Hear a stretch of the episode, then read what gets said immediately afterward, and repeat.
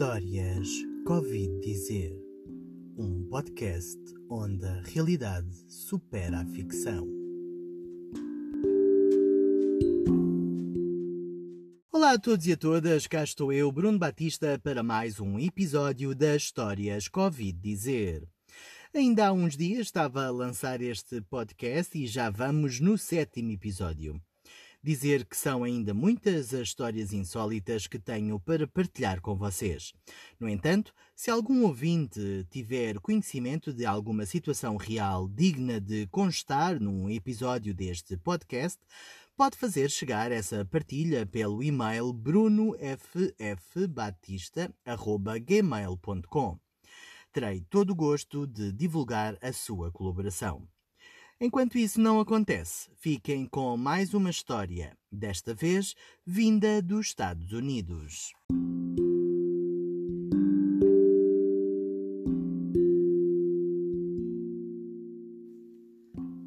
Clandestino.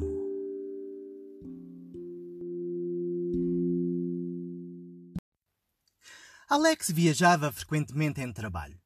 Naquele dia seguia num voo que iria fazer escala para apanhar outro avião com destino à zona onde morava com a mulher e os dois filhos.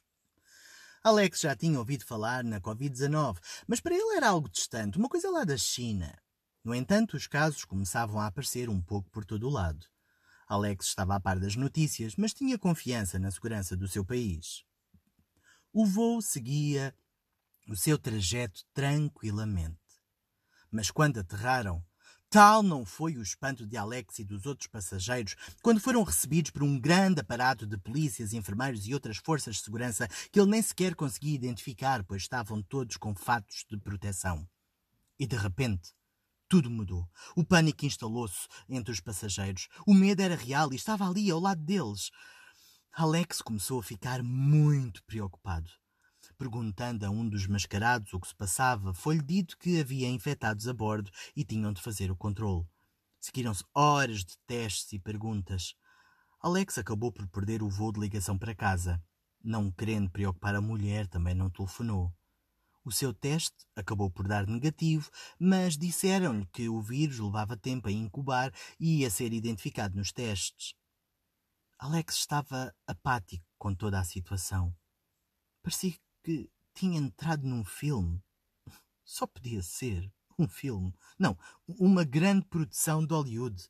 Um, um daqueles filmes de, de verão do fim do mundo.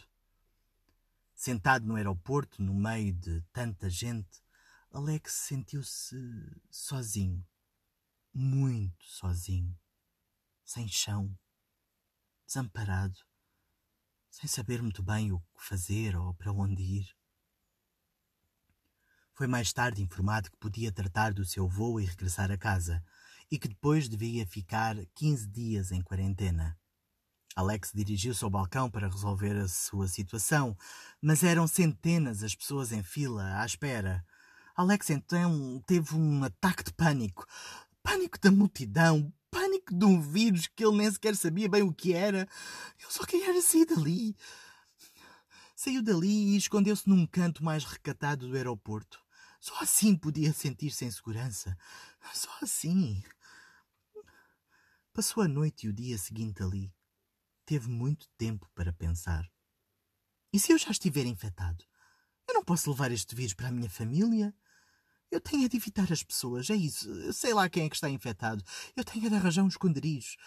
Eu não tenho para onde ir.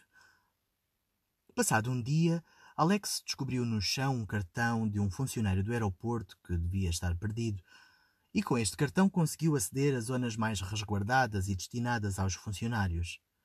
Os dias foram passando.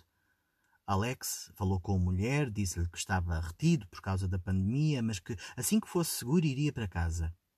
Passaram quinze dias e a situação, em vez de melhorar, piorou. A pandemia estava a ganhar terreno. Alex dormia e tomava banho na zona de funcionários e comia o que os passageiros lhe davam ou que encontrava.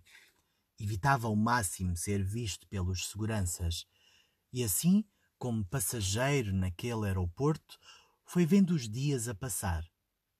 Na cabeça de Alex, o plano era ficar ali até a pandemia ser controlada e assim poder ir para casa em segurança. Mas os dias deram lugar a semanas. E as semanas deram lugar a meses. Alex estava já há muito tempo a viver no aeroporto clandestinamente, quando de repente o fluxo de passageiros baixou drasticamente e a sua presença começou a ser difícil passar despercebida. Foi então que um segurança o abordou. A sua identificação e bilhete de voo, se faz favor? Alex mostrou o cartão de funcionário. Trabalho aqui. É, é, vou entrar agora. O segurança, assim que viu aquele cartão, agarrou logo nele e chamou reforços. É que aquele cartão tinha sido dado como desaparecido há três meses atrás. Alex, percebendo o que se estava a passar, ajoelhou-se e começou a chorar, implorou que não lhe fizessem mal.